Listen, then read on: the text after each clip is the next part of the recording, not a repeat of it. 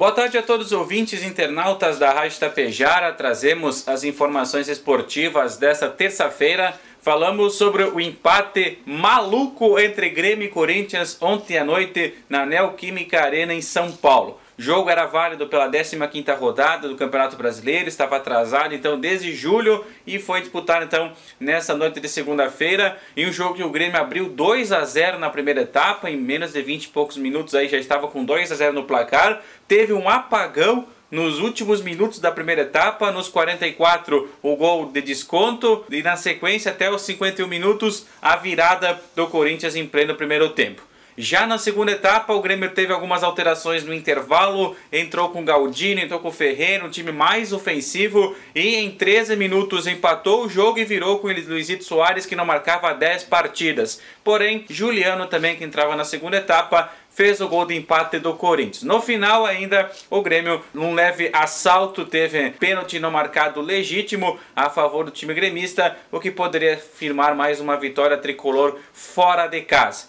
Agora, o Grêmio se prepara para quinta-feira enfrentar o Palmeiras na Arena em Porto Alegre.